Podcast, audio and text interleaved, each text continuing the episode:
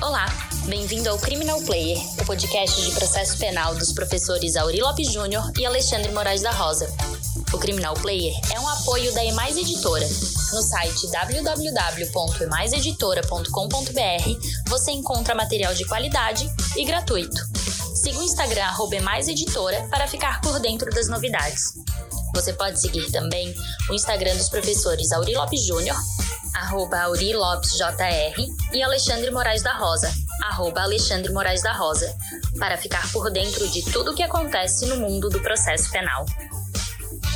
Olá, ouvintes do Criminal Player. É uma alegria para mim e para o Auri Lopes Júnior hoje a presença de uma fala do professor César Bittencourt, que fez especialmente para nós acerca da pena de multa. Diante das diversas alterações havidas na pena de multa, é sempre controverso e a posição do professor César Bittencourt é um tanto quanto diferente e vale a pena ouvir a, a incidência ou não das agravantes atenuantes e as razões que ele expõe. Seja muito bem-vindo ao Criminal Player. Bom dia, amigos. Atendendo o pedido dos professores Alexandre de Moraes e Auri Lopes Júnior, vou gravar simplesmente sobre o sistema trifásico na aplicação da pena de multa. Eu faço questão e agradeço o convite dos amigos, porque é um tema extremamente interessante, importante, demonstrar que existe um sistema trifásico para aplicação da pena de multa diferente, diverso da previsão daquele do artigo 68 para as penas privativas de liberdade. Não é a mesma coisa, não tem as mesmas operações. Ele também é trifásico, mas tem seu, sua própria metodologia. Por quê? A reforma penal de 84 adotou o sistema dias-multa. Não, não apenas criou a pena de multa, de dias-multa, mas um sistema todo.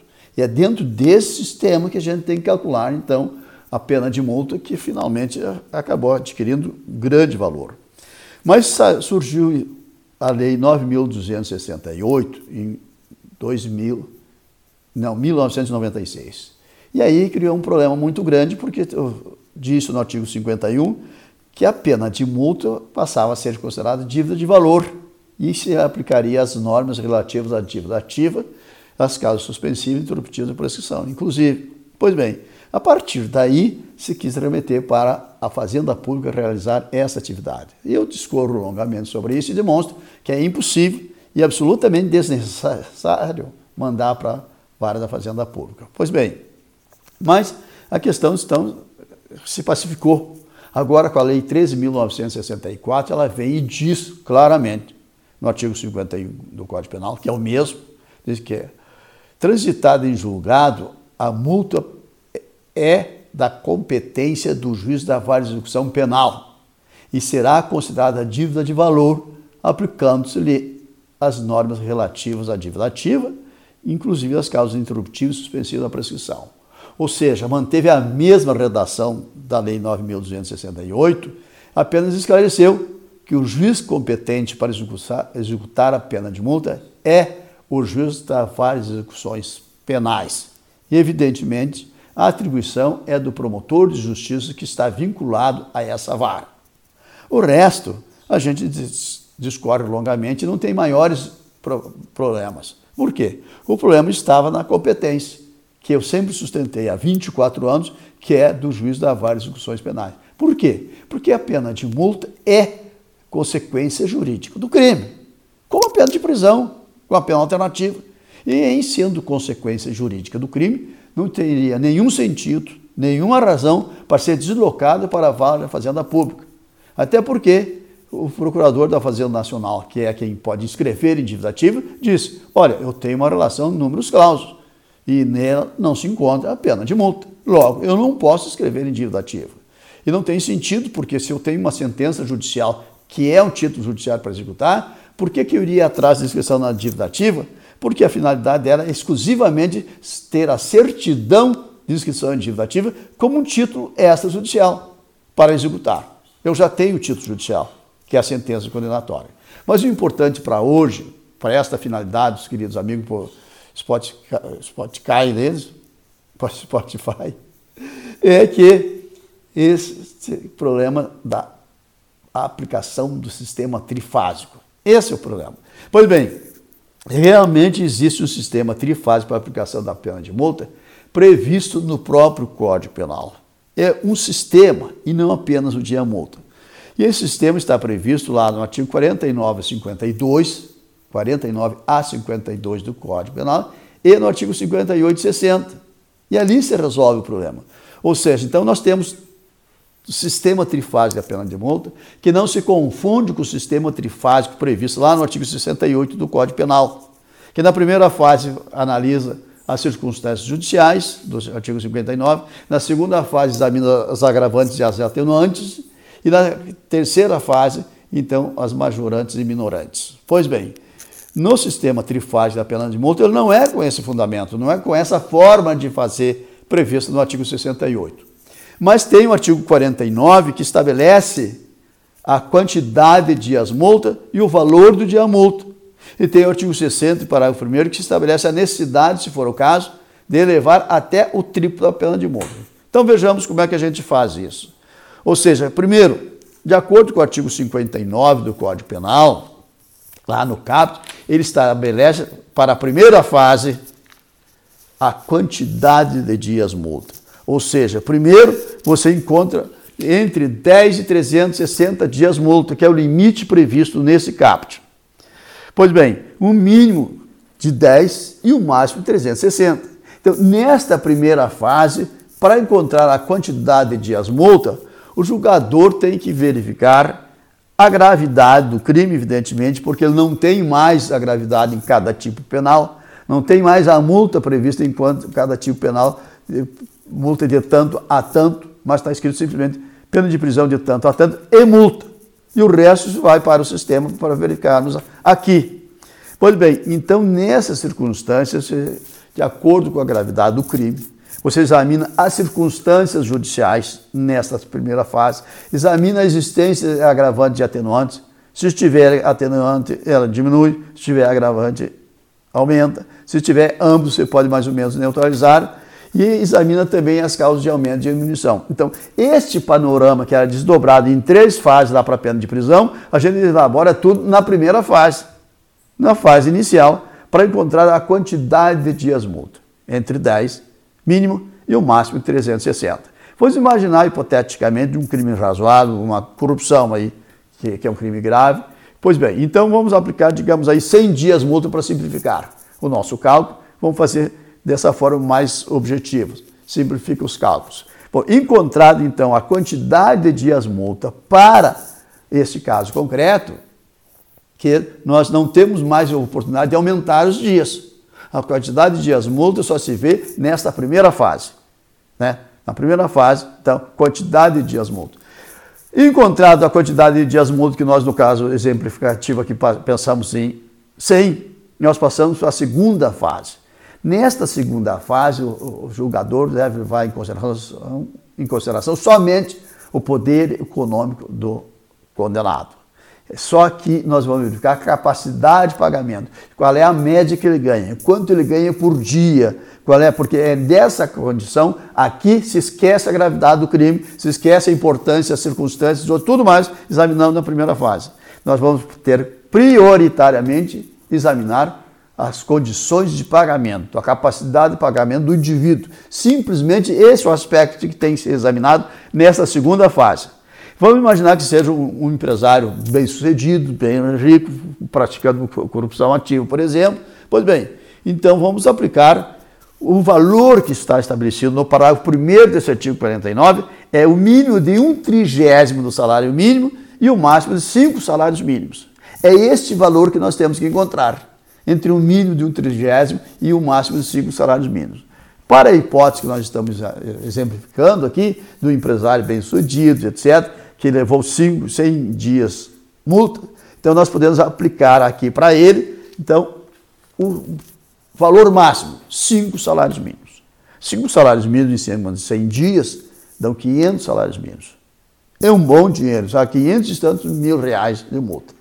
Mas, considerando que ele pode ter uma multa maior, porque seria menor, seria insuficiente, digamos assim, esta previsão. O Código tem a previsão lá no artigo 60, parágrafo 1 da terceira fase. Nessa terceira fase, então, é para você ampliar o valor do dia multa. Só se trabalha na segunda e terceira fase com valores dia multa. Então, nesta terceira fase, como você considera que aquele valor aplicado no máximo de cinco salários mínimos é insuficiente, você tem a possibilidade de elevar até o triplo. Tu pode aumentar de metade, botar para 150, tu pode duplicar para botar para 200, por exemplo, ou ele diz, não, mas isso ainda é pouco, eu posso levar até o triplo. Então, nessas circunstâncias, para atender a, o caso concreto, porque se trata de um réu poderoso, que economicamente tem condição, e para ele, pela gravidade do crime que a gente falou no primeiro, na primeira fase, que é um crime de corrupção ativa, que é bastante grave, pelas circunstâncias do fato em si, pela repercussão que ele representa, etc. Então, o legislador permite a possibilidade de você elevar até o triplo. Ou seja, podia ser botar uma vez e meia, poderia duplicar, mas consideramos assim, para esse caso concreto, então o limite previsto assim de triplicar, até o triplo. Então nós teríamos assim, em, em vez de, de 500 salários mínimos, nós multiplicamos por 3, acaba sendo 1.500 salários mínimos. Ora, 1.500 salários mínimos, convenhamos que é uma severa pena de multa. E calculado mais ou menos no, no, no que nós temos aqui de, de cálculo, daria mais ou menos um milhão e meio, um pouco mais de um milhão e quinhentos mil reais como pena de multa. E para crimes que parece que a multa não dava nada, consideramos que é um bom valor, que é importante valor assim significativo. Mas importa dizer que superada a primeira fase, então, da aplicação da pena de multa, não se fala mais em aumento de dias multas, de quantidade de dias multa. Então, essa é a forma, esta é a operação que nós temos para fazer. Então, na primeira fase, repetindo lá no parágrafo 1 do artigo 49, melhor, no caput do artigo 49, nós encontraremos a quantidade de dias multa, entre o limite mínimo de 10 e o máximo de 360. Ou seja, a pena, a pena mínima aplicável num crime qualquer é um terço do salário mínimo. Então, com o mínimo de 10 dias e o máximo de 360, a gente fixa nessa primeira fase, levando em consideração todas aquelas circunstâncias do, do, do 59, que é as circunstâncias judiciais, as, as agravantes e atenuantes, e as causas de aumento e diminuição, na, na forma, tudo aqueles aspectos teria lá para a pena de prisão. A gente examina todos esses aspectos para encontrar a quantidade de dias multa. Superada essa fase, encontramos no nosso exemplo, foi de 100 dias, nós passaremos no, na segunda fase da operação, que é o valor do dia multa, que pode ir de um trigésimo salário mínimo ao máximo de cinco salários mínimos. Fizemos esse cálculo aplicando 5 e deu 500. Nós passamos para a terceira fase, repetindo, né? e podemos levar de metade, de 100 para 150, podemos duplicar para 200, podemos botar 250, enfim, mas podemos até triplicar. Então, nesse triplo será a pena máxima de multa. Esse é o sistema trifásico que está previsto no Código Penal para a pena de multa. Por isso eu digo assim, que não importa mais as outras circunstâncias, nenhuma hipótese autoriza o juiz para esses crimes do Código Penal, para os crimes normais das leis extravagantes também, porque tem a sua progressão, tem o seu sistema independente. Tudo aquilo que importa para a quantidade de dias multos está lá. E não pode, na segunda ou terceira fase, aumentar, como se faz como agravante, como causa de aumento, etc., em alguns casos que a gente viu por aí. Hoje nós temos o sistema de as multas previsto desta forma. Claro, lembrando que fora do Código Penal, nas leis extravagantes, existem algumas meia dúzia de leis, menos que isso, estabelecendo uma quantidade diferente do sistema de as multas. E tem. Mas eu acho que tem uma dificuldade bastante grande. Enfim, as leis não foram declaradas incondicionais, elas estão aí, mas a base geral da aplicação da pena de multa é essa. Esse é o sistema. E é interessante que a gente tenha previsto isso, porque dá uma dignidade para a pena de multa. Daí perguntaram, com essa lei 19, perdão, 13.964, se realmente a competência ficou para o Ministério Público, que tem atribuição junto do juiz da vara de execução penal. E aí pergunta, mas se a pena for irrisória, se ela for pequena, não dá para mandar lá para a vara da Fazenda Pública? Digo, por quê? A previsão legal é exatamente que a competência é do juiz da execução penal. Não tem nenhuma razão por ser se tratar de pequeno valor mandar para a vara da fazenda pública, porque a competência é a mesma, é o juiz da vara de execução penal e, e o promotor que está lá. correspondente. Claro que esta execução é simplesmente interessante. Tem que executar lá. Se ela é irrisória, realmente muitas vezes não compensa o gasto que se tem para operacionalizar. Mas isso não autoriza deslocar a competência para um juiz que não tem. Então, essa é a realidade dos fatos. Eu tenho que falar numa outra oportunidade, é sobre a prescrição da pena de multa. Como é que acontece? Para impedir que ela ocorra. A prescrição é aquela do artigo 114 do Código Penal. Dois anos. Isso é lei. Não tem invenções como estão querendo falar, ah, lá da fazenda cinco anos. Nada disso. A prescrição está no Código Penal. Artigo 14 Inciso 1. For a pena única aplicada de multa, o prazo é de dois anos. E uma coisa que eu desenvolvo, mas é em outro lugar e aqui não dá mais tempo, é isso aí. Obrigado, Auri, obrigado, Alexandre. Prazer, satisfação. Espero que agrade, que satisfaça o objetivo de vocês. Grande abraço e hasta sempre, qualquer hora por aí. Muito obrigado. Tchau.